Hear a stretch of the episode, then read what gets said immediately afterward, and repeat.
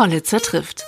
Der Podcast mit TA-Chefredakteur Jan Hollitzer mitten aus dem Leben. Hallo bei Hollitzer trifft. Ich treffe heute Ingrid Schmidt. Ingrid Schmidt ist Präsidentin am Bundesarbeitsgericht in Erfurt und mit ihr spreche ich über ihre lange Amtszeit. Sie war 2015 die erste Frau, die in dieses Amt gekommen war. Ich spreche mit ihr aber auch über jüngere Herausforderungen, die die Corona-Pandemie mit sich brachte, um einen Gerichtsbetrieb aufrechtzuerhalten. Und ich spreche mit ihr über kuriose Fälle und ob es überhaupt kuriose Fälle gibt, über die Aufarbeitung der NS-Vergangenheit von ehemaligen Richtern. Das BAG war durch die Ahnengalerie in Diskussion gekommen und über ihren bevorstehenden Ruhestand, denn der beginnt am 30.09. Viel Spaß! Vielen Dank, dass Sie sich die Zeit genommen haben ähm, und zu Gast in meinem, in meinem Podcast sind. Ich kann mir vorstellen, dass Sie als Präsidentin an einem Bundesarbeitsgericht auch einen sehr straffen Zeitplan haben. Herzlich willkommen. Ja, vielen Dank, dass Sie mir Gelegenheit geben, an Ihrem Podcast mitzuwirken. Ja, in der Tat, äh, es ist etwas eng getaktet, aber das gehört zu, diesem, zu dieser Beschäftigung dazu. Der Sie ja jetzt seit äh, 2005, also seit 15 Jahren, über 15 Jahren, ähm, 16. 16 Jahren ähm, und als erste Frau damals auch Präsidentin am Bundesarbeitsgericht wurden. Ähm, trotzdem liegt, glaube ich, jetzt eine sehr spannende Zeit hinter uns allen und auch für Sie. Äh, die letzten anderthalb Jahre werden sich doch wahrscheinlich sehr von dem unterschieden haben, was Sie vorher in den, sagen wir dann, 14 Jahren erlebt haben. Naja, es ist, es ist natürlich was Besonderes, gar keine Frage. Äh, Lockdown hat natürlich noch nie jemand erlebt, aber so eine Tätigkeit wie die meine ist natürlich auch äh, stark davon gekennzeichnet, äh, dass sich nichts wiederholt. Immer denkt man, ein Problem gelöst zu haben, dann kommt ein ganz anderes wieder. Äh, in letzter Zeit dann die Digitalisierung, die Medienöffentlichkeit für die Gerichte. Aber Corona, da stimme ich Ihnen zu, hat nochmal einen anderen Stellenwert.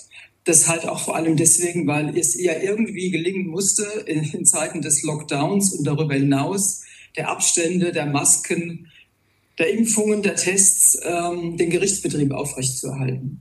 Wie Wir waren da beim Bundesarbeitsgericht natürlich in einer vergleichbar guten Situation, war sehr komfortabel deswegen, weil wir große Verhandlungssäle haben und weil wir sehr viele Möglichkeiten haben, im schriftlichen Verfahren äh, zu entscheiden, also ohne Präsenzsitzung. Ähm, das äh, lässt sich dann noch leichter organisieren, weil ja dann nur die Abstände zwischen den Richterinnen und Richter, also den Berufsrichtern und den ehrenamtlichen Richtern dann eingehalten werden müssen.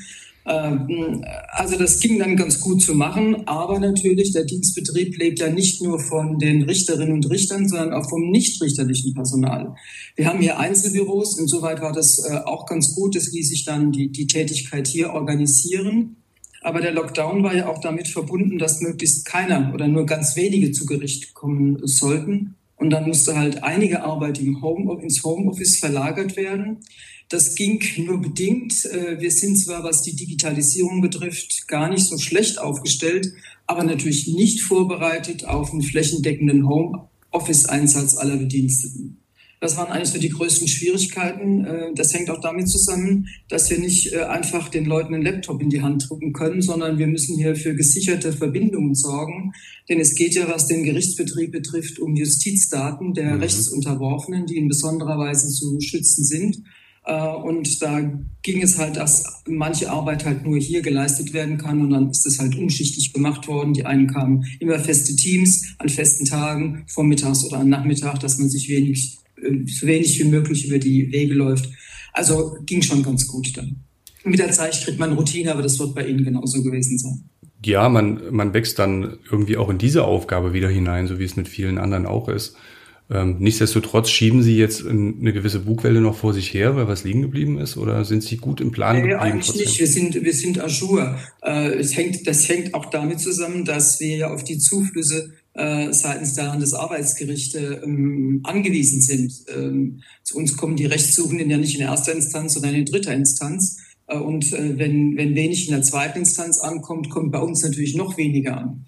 Ähm, das äh, ist halt in, es ist eigentlich immer so, in Pandemiezeiten natürlich noch verstärkt. Da hat es natürlich bei den Landesarbeitsgerichten oder bei den einzelnen Arbeitsgerichten auch erstmal so eine erste Phase gegeben, wo man sich sortieren musste. Wie können wir den Sitzungsbetrieb aufrechterhalten? Mhm. Aber das muss ich sagen, das hat die Arbeitsgerichtsbarkeit in Deutschland sehr, sehr gut hingekriegt. Also da ist kein Rechtssuchender auf St. Immanenztag vertröstet worden. Ja, wenn jetzt an den Landesarbeitsgerichten noch ein bisschen was hängt, heißt das, dass so Corona- oder pandemiespezifische Fälle erst in Zukunft verhandelt werden?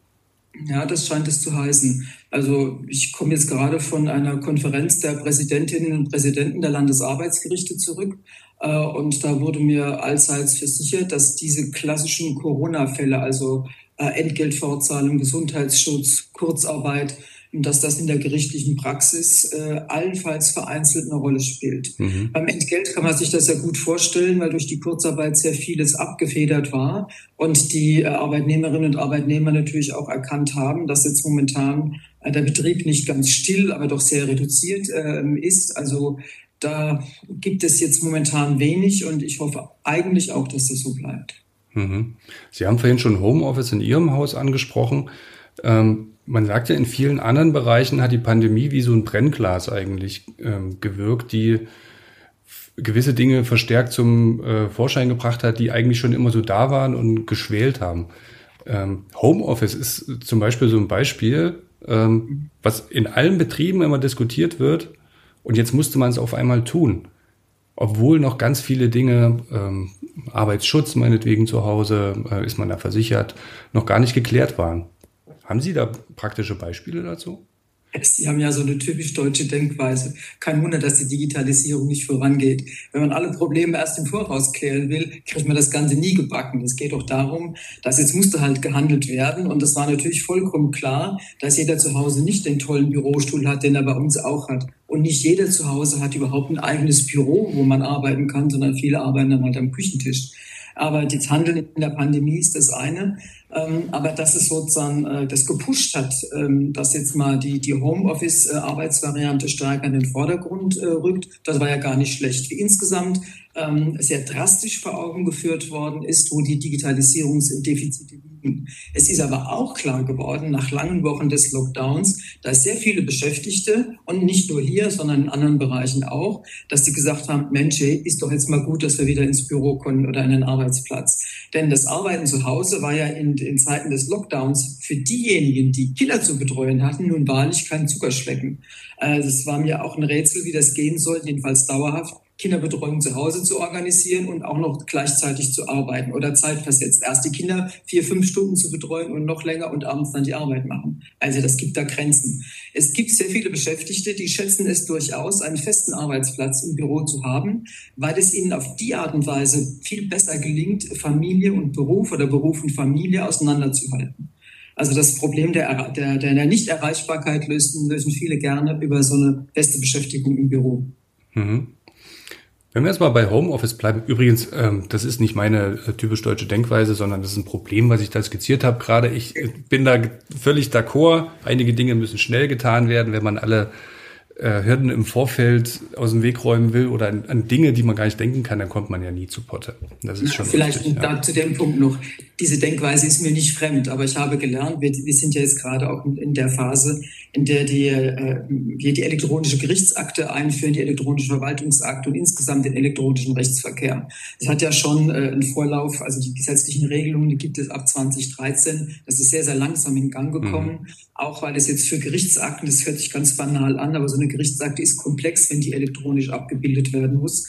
Ähm, da muss man schon, da gibt es keine Blaupause für, da gibt es auch keine Anbieter für, weil der Markt für elektronische Gerichtsakten, der ist ja minimal. Ne? Also muss man sich Anbieter suchen, die bereit sind, einen zuzuarbeiten. Und natürlich war bei uns, wie bei allen am Anfang erstmal die Vorstellung, oh, das müssen wir ganz genau durchdenken, ganz genau die Abläufe strukturieren, damit die abgebildet werden. Aber ehrlich, da kommt man nicht voran, weil man doch wieder immer irgendetwas vergisst, dann wieder zurück. Und dann macht man schnell die Erfahrung, wenn man vorankommen will, muss man einfach mal, man muss es einfach mal machen und dann muss man vielleicht wieder zurückrudern. Aber das ist allemal besser, als die Vorstellung zu haben, einen Komplettplan mit allen Eventualitäten mit ausgearbeitet zu haben. Mhm. Äh, beim Thema Homeoffice, vielleicht können wir da mal so, so ein bisschen in die Praxis gehen. Also wenn also ein, ein, Unternehmen schickt Mitarbeiter ins Homeoffice und sagt dann, irgendwann müsst ihr wiederkommen. Ähm, mhm. Der Mitarbeiter hat sich aber so gut eingerichtet in dieser Arbeitsweise und sagt, ich möchte jetzt mein Recht auf Homeoffice aber irgendwie ausleben und haben. Worauf kann er sich dann berufen? Weil ich glaube, ich bin juristischer Laie, aber ähm, das, die Rechtsprechung im Arbeitsrecht unterscheidet sich ja schon enorm von vielen anderen juristischen Bereichen. Ja, gut, aber das hat jetzt, äh, das hat jetzt ist keine Spezifika des Arbeitsrechts. Ich meine, mhm. Der, im Arbeitsvertrag verspricht der Arbeitnehmer ähm, dem Arbeitgeber seine Arbeitsleistung gegen Entgelt zur Verfügung zu stellen. Und äh, charakteristisch für das äh, Arbeitsrecht ist oder für diesen Arbeitnehmerstatus ist, dass der Arbeitgeber dann bestimmen kann, der weist die Arbeit zu und den, den Arbeitsort. So. Und wenn es nicht vertraglich geregelt ist, dass jemand im, im Homeoffice ähm, arbeiten äh, darf, dann ist der Arbeitgeber nicht verpflichtet, äh, das Homeoffice zuzuweisen. Deswegen wird ja diskutiert, mhm. ob ein Recht auf Homeoffice-Arbeitsplatz ähm, bestimmt, also gesetzlich geregelt werden kann. Aber das ist natürlich ähm, auch schwieriger oder komplexer, als man sich das denkt. Denn eins ist ja, also die Frage wäre dann, es ist ja nicht so wie, wie eine Teilzeitbeschäftigung, die sich zwei teilen, ein Arbeitsplatz zwei teilen, sondern der Arbeitgeber muss ja dann den wenn er das so macht, den Arbeitsplatz einrichten und möglicherweise hat er hier Doppelstrukturen in seinem Betrieb, äh, in seinem Unternehmen oder in seinem Büro. Ähm, und jetzt ähm, ist es für ihn natürlich erstmal auch eine Kostenfrage und nicht zuletzt eine Organisationsfrage, wie er das Homeoffice-Problem löst. Zwei Arbeitsplätze bezahlen oder den einen dann abzubauen.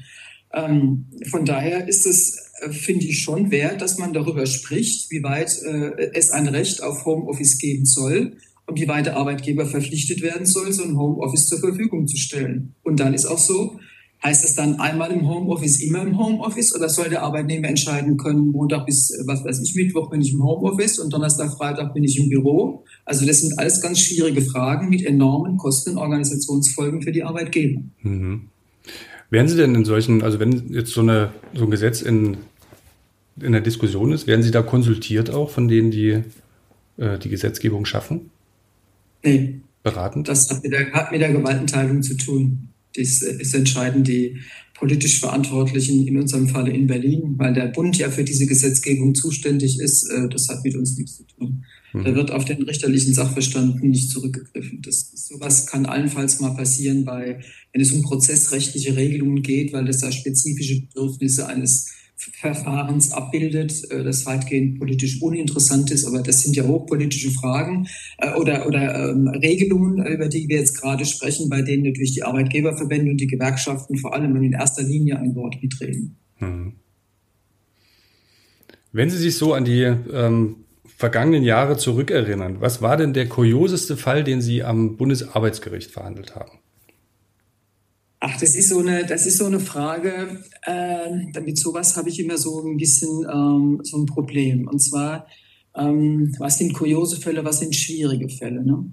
Ähm, Sie wissen ja, das Bundesarbeitsgericht ist einer der fünf obersten Gerichtshöfe dritte Instanz. Bei uns landen eigentlich nur Fälle an, die interessante Rechtsfragen aufwerfen. Ähm, und unsere Aufgabe ist ja in zweierlei oder in dreierlei Hinsicht definiert. Wir müssen, wenn Landesarbeitsgerichte unterschiedliche Auffassung sind, müssen wir entscheiden, wie es gemacht wird. Ähm, dann äh, gibt es auch immer ungeklärte Rechtsfragen oder neue Rechtsfragen, äh, die entstehen. Da müssen wir eine Antwort äh, drauf finden können. Ähm, oder es kann auch sein, dass es tatsächlich oder rechtliche Entwicklungen gibt, die uns dazu zwingen, äh, dass das, Gerecht, das Recht dann fortgebildet wird über den Gesetzeswortlaut ähm, hinaus. Und in diesem Kosmos, für uns, in diesem revisionsrechtlichen Kosmos, da gibt es eigentlich keine äh, Kuriosen, es gibt auch keine äh, schwierigen Fälle, mh, denn Sie müssen sehen, diesen Fällen liegt immer ein Lebenssachverhalt zugrunde, immer und ausnahmslos. Und dieser Lebenssachverhalt hat die Betroffenen veranlasst, über drei Instanzen äh, zu, ähm, zu streiten. Das ist nicht wenig, auch wenn es schnell in der, relativ schnell in der Arbeitsgerichtsbarkeit geht, aber es belastet doch auch sehr. Und das ist belastend für die Arbeitnehmer, für den betroffenen Arbeitgeber. Und es ist aber auch belastend, wenn es auf der Verbändeseite ist, also wenn ein Arbeitgeberverband klagt oder verklagt wird oder eine Gewerkschaft. Und in den Streitigkeiten zwischen Betriebsrat und Arbeitgeber ist ein gerichtliches Verfahren auch immer ähm, etwas Kon äh, Konflikt hat. Und ähm, wissen Sie, es, es gibt natürlich auch Sachverhalte, die für so, so Außenstehende ein bisschen ähm, kurios wirken äh, können, ein bisschen seltsam. Aber mh, hm, die können auch mal querulatorisch daherkommen und bei dem einen oder anderen Kopfschütteln hervorrufen. Nach, nach dem geht man mit sowas zu Gericht. Mhm. Etwa wenn es um geringe Summen geht, um geringe Streitwerte, 3,50 Euro zum Beispiel. Aber für den, den Betroffenen ist es aber immer von Bedeutung, und ähm, ich denke, diese, diese Bedeutung, die jeder Rechtsstreit für den Einzelnen hat, der ihn betreibt, das muss von uns ähm, akzeptiert werden. Ich sage dann immer so irgendwie, ja, äh, das, wir, wir sind so kein, ja, kein Panoptikum. Also bei uns wird einfach, man muss die, diejenigen, die zu uns kommen, die müssen einfach ernst genommen werden. Ähm, klar, es gibt immer Fälle, mit denen ein erfahrener Revisionsrichter, eine erfahrene Revisionsrichterin weniger Probleme hat, es einfach der Routine entspricht aber dann tauchen wieder so ganz ähm, andere auf. Und ich meine, dass eigentlich so jeder Fall, der an uns herangetragen wird, unsere volle Aufmerksamkeit verlangt und wir es uns verwehrt ist zu unterscheiden nach dem Unterhaltungswert von äh, manchen äh, Sachverhalten, die, äh, über die wir zu befinden haben. Mhm. Wie viel Ermessen ist dann dabei in diesen Erscheinungen, Entscheidungen? Ähm, eigentlich finde ich, dass wir gar kein Ermessen haben. Wir haben ja diese Fälle dann, die, die da zugrunde liegen. Wir wissen, wissen, welche Ansprüche es geht, welche Anspruchsgrundlage dafür in Betracht kommt. Und dann muss das Gesetz, äh, was der, oder der vertragliche Anspruch oder der tarifvertragliche Anspruch oder der aus einer Betriebsvereinbarung, der muss dann halt ähm, ausgelegt werden und danach darunter dann der Sachverhalt subsumiert werden. Hm. Ich komme jetzt nur drauf. Ja, ich komme jetzt nur drauf, weil Sie sagen, wenn äh, zwei Landesarbeitsgerichte zu unterschiedlichen Einschätzungen kommen oder unterschiedlichen Urteilen mhm. kommen, müssen Sie ja dann, also ich denke, dass die ja dann auch auf ähm, juristischer Grundlage entschieden haben, Sie ja, ja dann trotzdem eine Entscheidung ja, ja. treffen. Mhm. Ja, es gibt ja, es gibt ja so eine juristische Methodenlehre, nach also welchen Grundsätzen auszulegen ist, aber das ist ja keine Rechenoperation, sondern das sind in je, auf jeder Stufe die Wortauslegung, Sinn- und Zweckauslegung, die historische Auslegung, äh, was haben wir noch? Ach, also jedenfalls diese alle. Da gibt es natürlich Wertungsspielräume, die unterschiedlich aus, äh, auszufüllen sind oder ausgefüllt werden. Aber wir haben Kraft der Stellung, dritte Instanz zu sein, dann natürlich die Deutungshoheit und sagen, so geht's. Mhm. Ja, doch ein bisschen ermessen. Ein bisschen, aber man würde das nicht als ermessen, sondern es geht eher um Wertungsspielräume. Das ist für mich so ein kleiner Unterschied. Was ich ja in der Recherche gelernt habe, jetzt im Vorfeld auf diesem Podcast, dass es einen Unterschied zwischen diesem normalen Arbeitsrecht gibt und dem Beamtenrecht. Und ja, klar. Und was für welche? Da gibt es, vielleicht können Sie uns auch eines, eines Besseren belehren, aber das ist dann wirklich ein kurioser Unterschied, dass ein normaler Arbeitnehmer für den Gang zur Toilette versichert ist, wenn ihm da irgendwas passiert, aber nicht auf der Toilette, weil das was Privates. Ja, also stürzt, also stürzt der auf Toilette, hat er ein Problem, ist er nicht versichert. Ein Beamter hingegen schon, weil das dort im Beamtenrecht festgehalten ist. Genau. Aber das, diese, diese Frage, was versicherte Tätigkeit ist, da müssen Sie sich an den Kollegen Schlegel vom Bundessozialgericht äh, äh, äh, richten. Aber natürlich ist ein Riesenunterschied, ob man Beamter oder, oder Arbeitnehmer ist. Also es drückt sich ja schon mal in den Zahlen aus. Ne? Wir haben so ungefähr so roundabout äh, momentan so 44 Millionen ähm, Arbeitnehmer, also Voll- und Teilzeitbeschäftigte mhm. natürlich, aber nur 1,7 Millionen Beamte. Und zwar also auf, auf Bund, auf Land und auf kommunaler Ebene alles zusammen. Also Sie sehen schon, es sind ganz wenige Beamte im Verhältnis zu dem Gros der, der Arbeitnehmer. Und äh, Beamte ja, die stehen, da, da klingen schwere Vokabel an, die stehen in einem sogenannten öffentlich-rechtlichen Treueverhältnis ähm, äh, zum Staat, so, also zu demjenigen, der sie nimmt. Sie haben dann äh, eine sogenannte Gehorsamspflicht, das hört sich etwas oldschool an, aber so heißt es tatsächlich. Mhm. Sie dürfen aber auch remonstrieren. Remonstrieren meint, Sie dürfen, wenn Sie der Auffassung ist, dass was man von Ihnen verlangt, äh, nicht ähm, äh, gesetzmäßig ist, dann dürfen Sie Ihre Meinung niederlegen und das zur Akte geben, äh, um dem Dienstherrn, der Sie da anweist, deutlich zu machen, dass er auf dem falschen Dampfer ist. Und ähm, Sie fließen für, damit dieses öffentlich-rechtliche Verhältnis zustande kommt, wird auch kein Vertrag geschlossen, sondern man wird ernannt. Und die Ernennung findet dergestalt statt, dass Sie eine Urkunde bekommen. Das nennt man konstitutiv. Ohne Urkunde keine Ernennung. Wenn Sie die Urkunde nicht haben, sind Sie nicht ernannt. So. Ähm, entscheidend ist natürlich auch Geld. Die Besoldung und die wird hier auch nicht durch ausgehandelt zwischen den Einzelnen, sondern äh, da wird, gibt durch, wird durch Gesetz äh, wird das äh, bestimmt. Jetzt kann der Gesetzgeber auch nicht alles machen, was er will, sondern man hat da gerichtlichen Rechtsschutz, wie es hin zum Bundesverfassungsgericht, der sagt dann gelegentlich, wie die Beamtenbesoldung äh, amtsangemessen zu ähm, befolgen hat. Ähm, es gibt äh, einen schweren Rucksack, äh, was das Beamtenrecht betrifft. Das ist äh, Artikel 33 Absatz 5 äh, des Grundgesetzes, ähm, da regeln sich die Rechtsverhältnisse nach den hergebrachten Grundsätzen des Berufsbeamtentums. Sie sehen ein unbestimmter Rechtsbegriff, der auszulegen ist, der die Rechte und Pflichten da bestimmt. Ähm, ein Beamter hat auch bei entsprechender Leistung, Eignung und Befähigung äh, Beförderungsansprüche, die kann er dann auch vor äh, Gericht ähm, einklagen. allerdings Beamte dürfen, können nur sein Deutsche oder EU-Ausländer, andere nicht. Ähm, das Beamtenverhältnis endet auch durch Entlassung. Und zwar gibt es zwei Varianten. Jetzt wie bei mir, die Kraft Gesetzes mit Erreichen der Altersgrenze. Da endet es einfach. Der kriegt zwar auch eine Urkunde, aber die Urkunde ist egal. Meine Arbeit endet am 30.09. Es gibt aber auch andere Beendigungsmomente. Da ist es konstitutiv. Wenn Sie dann die Entlassungsurkunde in die Hand gedrückt äh, bekommen, sind Sie in dem Moment raus aus dem Job. Also das ist so ein bisschen anders. Äh, wichtig ist auch zu wissen, für die Beamte, da gilt ein Streikverbot. Beamte dürfen nicht streiken. Mhm. Und das ähm, kann manchmal, äh, wenn äh, der Bund oder Land äh, oder die Stadt betroffen ist, können sie ihre Beamte natürlich im Streik in gewissem Umfang auch, also im Streik anderer der Arbeitnehmer einsetzen für Streikbrucharbeiten.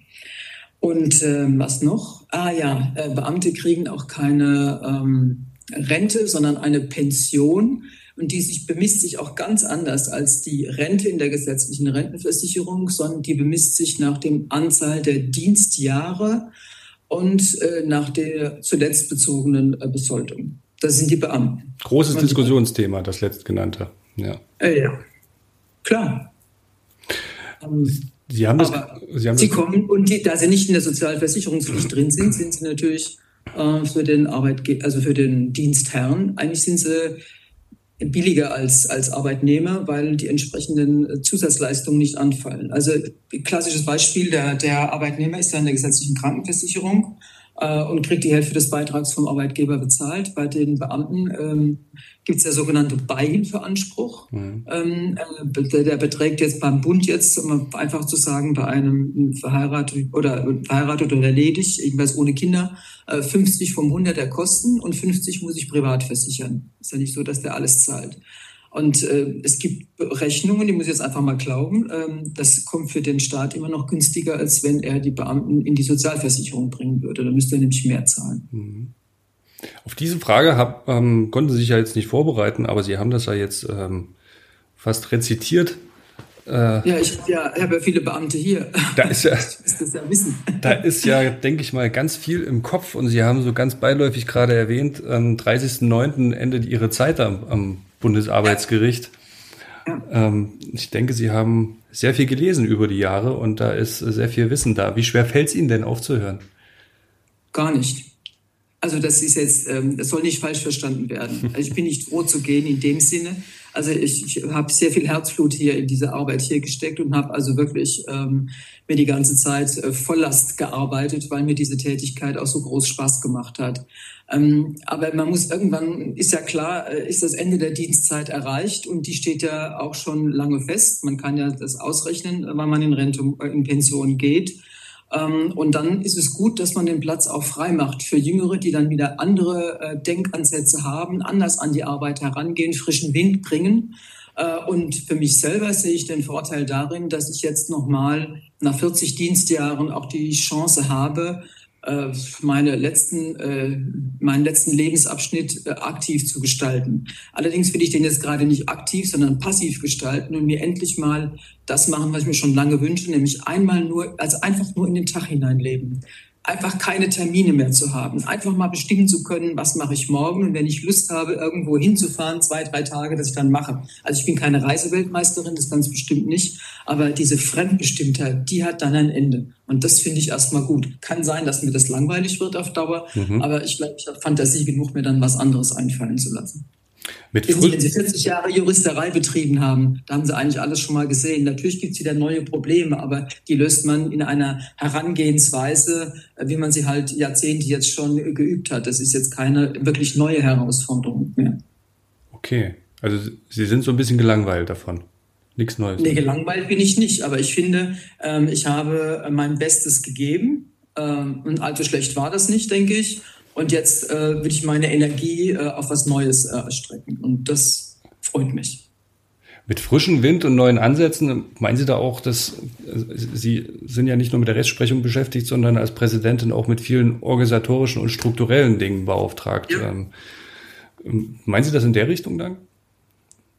Mhm. Weil Rechtsprechung frischen Wind reinbringen ist ein bisschen schwierig. Naja, da gibt es schon auch neue, neuere Denkansätze, äh, die vielleicht ich weniger gutiere als andere, aber die vielleicht auch zu guten Ergebnissen oder zu anderen Ergebnissen führen. Für mich ist entscheidend, dass man auch mal der, der jüngeren Generation äh, eine Chance gibt und nicht auf seinen äh, Sesseln sitzt, bis man rausgetragen wird, entweder weil jeder schon denkt, jetzt packt es nicht mehr, ähm, oder weil man dann wirklich sagt, nee, also ich will einfach mal eine Abwechslung haben. Das ist so wie mit vielen Dingen auch. Sie ziehen auch nicht jeden Tag dieselbe Jackettjacke an, äh, auch wenn sie ihnen gut gefällt. Aber wenn sie sie zehn Jahre hintereinander angehabt haben, oder ein, ein, das ist ja Quatsch, zehn Jahre sind sie jetzt nicht, aber wenn sie eine bestimmte Zeit haben, dann wollen sie auch mal wieder eine andere Jacke anziehen, einfach weil die schicker aussieht. Nachhaltig wäre es natürlich, ne? Gut für die Umwelt wäre es. Nachhaltig wäre es, gut für die Umwelt wäre es auch, aber macht man ja. Wäre es auch, ja, aber so irgendwo spielt die Psyche da nicht mehr so ganz mit, ja. Sie haben eben gesagt, ähm, oder so diese, diese Phrase, sie packt's nicht mehr. Wie war es denn am Anfang als erste Frau am Bundesarbeitsgericht? Hat man da gesagt, packt sie es überhaupt?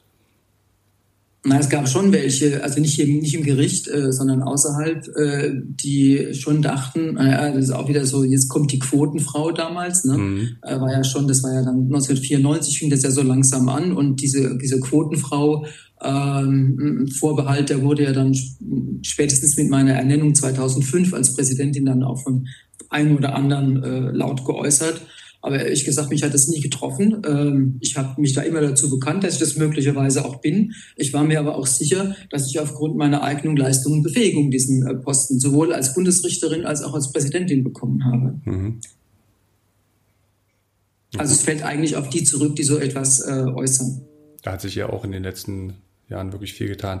Eine Sache, die vielleicht auch ein bisschen unangenehm ist, aber die können Sie jetzt ja nicht mehr zurück ähm, ähm, zu Ende führen in den, letzten 14 Tagen, 15 Tagen. Ähm, viele Gerichte arbeiten ja ihre Vergangenheit auch auf, was ähm, Richter mit Nazi-Vergangenheit angeht. Das ist ähm, ja am Bundesarbeitsgericht noch nicht komplett geschehen, ne? also in der Ahnengalerie. Ähm, ist das so eine Aufgabe, die Sie dann in der direkten Übergabe mit Ihrem Nachfolger oder Ihrer Nachfolgerin besprechen? Naja, ich werde das schon noch weit führen bis zu einem guten Ende. Ähm, also erstmal mit dieser Ahnengalerie, das ist ja mehr als ärgerlich, weil das einfach eine schlichte und unverschämte Unterstellung ist, äh, uns gegenüber zu behaupten, dass wir irgendeine äh, Verehrung von irgendwelchen äh, Richterinnen oder Richtern mit einer NS-Belastung machen. Das stimmt einfach nicht. Und das war mhm. der Verkauf für diese, diese Geschichte. Aber ungeachtet dessen ist es allemal wert, mhm. die Geschichte des Bundesarbeitsgerichts aufzuarbeiten. Äh, und zwar äh, natürlich mit, mit Blick darauf, in sich, inwieweit sich diese wenn personelle Kontinuitäten da sind, und da spricht sehr viel dafür, wie hat sich das auf die spätere Rechtsprechung ähm, ausgewirkt. Ähm, wir haben äh, zu diesem Verfahren, zu diesem Forschungsprojekt ähm, haben wir äh, mehrere äh, Professorinnen und Professoren der verschiedenen Universitäten oder Forschungsinstitute ähm, angeschrieben und mit der Bitte, ähm, uns insoweit eine aussagekräftige Projektskizze zu überlassen. Ähm, da sind auch einige eingegangen, die sind äh, jetzt im, die sind im Prüfstadium, also wir führen jetzt eine Auswahl durch. Ähm, es muss die Finanzierung dazu sichergestellt werden. Ähm, aber ähm, ich bin sicher, dass wir das äh, in dem Monat, äh, allerspätestens im nächsten Monat zu einem guten Abschluss bringen werden. Und mhm. wenn das dann soweit ist, werden wir auch die Presse informieren. Also es ist nicht so, dass ich dann seit ähm, März dieses Jahres die Hände in den Schoß gelegt habe, sondern das Ganze wurde aktiv betrieben.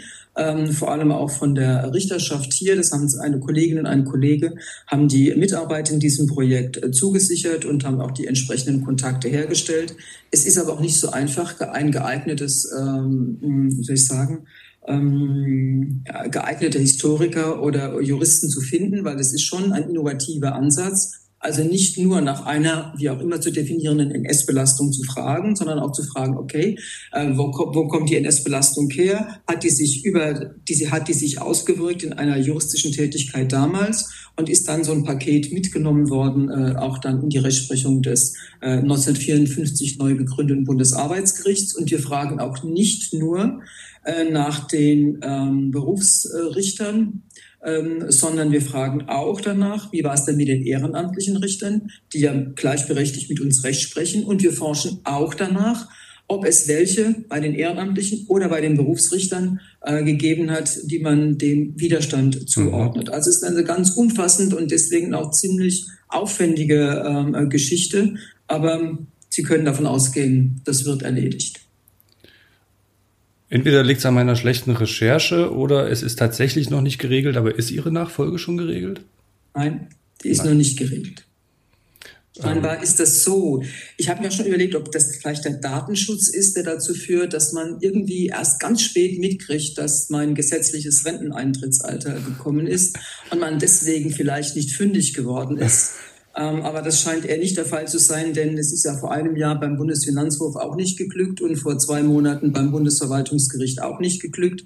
Also irgendwie scheint das ganze System zu haben und äh, es ist vielleicht nicht viel Fantasie notwendig, das im Zusammenhang mit der aktuellen äh, politischen Situation zu sehen. Aber ich finde das ein unmöglicher Zustand, mhm. ähm, dass man äh, diese, diese Tätigkeit äh, einfach ja, man schätzt sie wohl hoch genug, weil sie dann in der politischen Diskussion so ist.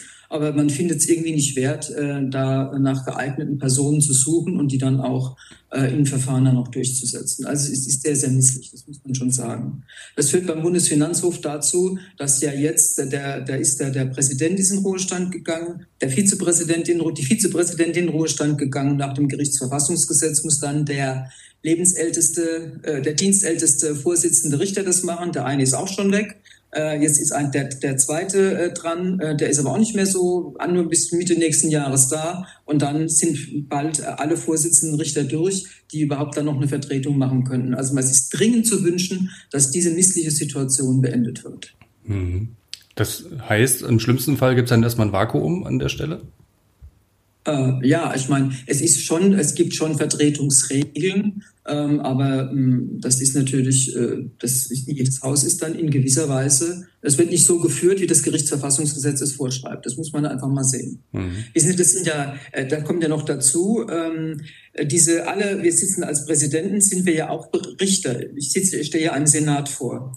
Äh, und ähm, das Gerichtsverfassungsgesetz, ähm, das verlangt nicht, dass sofort eine Nachbesetzung da ist. Es berücksichtigt natürlich, dass äh, Nachbesetzstellen, Nachbesetzungen immer einen gewissen Verfahrenslauf haben. Ähm, sie können sich auch verzögern, wenn es Konkurrentenklagen gibt, was aber hier äh, nicht zu befürchten steht.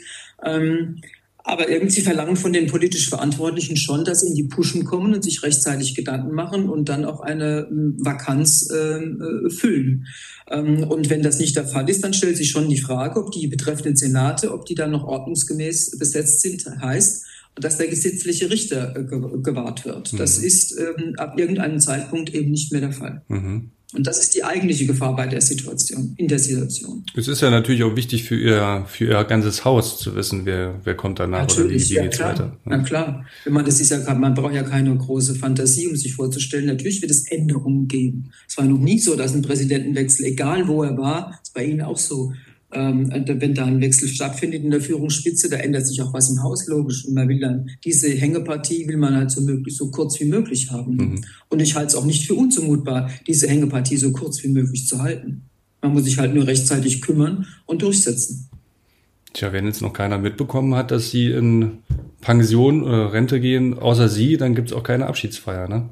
Das wissen Sie schon. Doch, verabschiedet werde ich am 1. Oktober. Das war mir wichtig, also nicht wegen mir, sondern einfach, weil es diese Institution verdient. Es kann doch nicht sein, dass man äh, Gerichte dann so missachtet, äh, dass man der, der Führungsspitze ähm, nicht mal äh, eine ordentliche einen ordentlichen Abschied gibt. Es gehört dazu, zu, dem, zu einem Wechsel. Aber jedenfalls dieser erste Schritt muss äh, gemacht werden. Aber das muss ich jetzt doch auch mal sagen, das hat das BMAS erkannt und, äh, und der Minister Heil legt da sehr großen Wert drauf und wird mir dann am 1. Oktober auch meine Urkunde überreichen. Es hat zwar keine Aussage mehr, aber als symbolischer Akt ist das sehr wertzuschätzen. Also vielen Dank, also, Frau Schmidt, dass Sie sich Zeit genommen haben, äh, zu Gast zu sein, so kurz vor, vor Ihrem Ruhestand und alles Gute. Ja, dann danke ich Ihnen, dass Sie mir noch die Gelegenheit gegeben haben. Das ist der letzte Podcast meiner Laufbahn. Den habe ich sehr genießen können. Machen Sie es gut. Bis dann. Tschüss. Danke.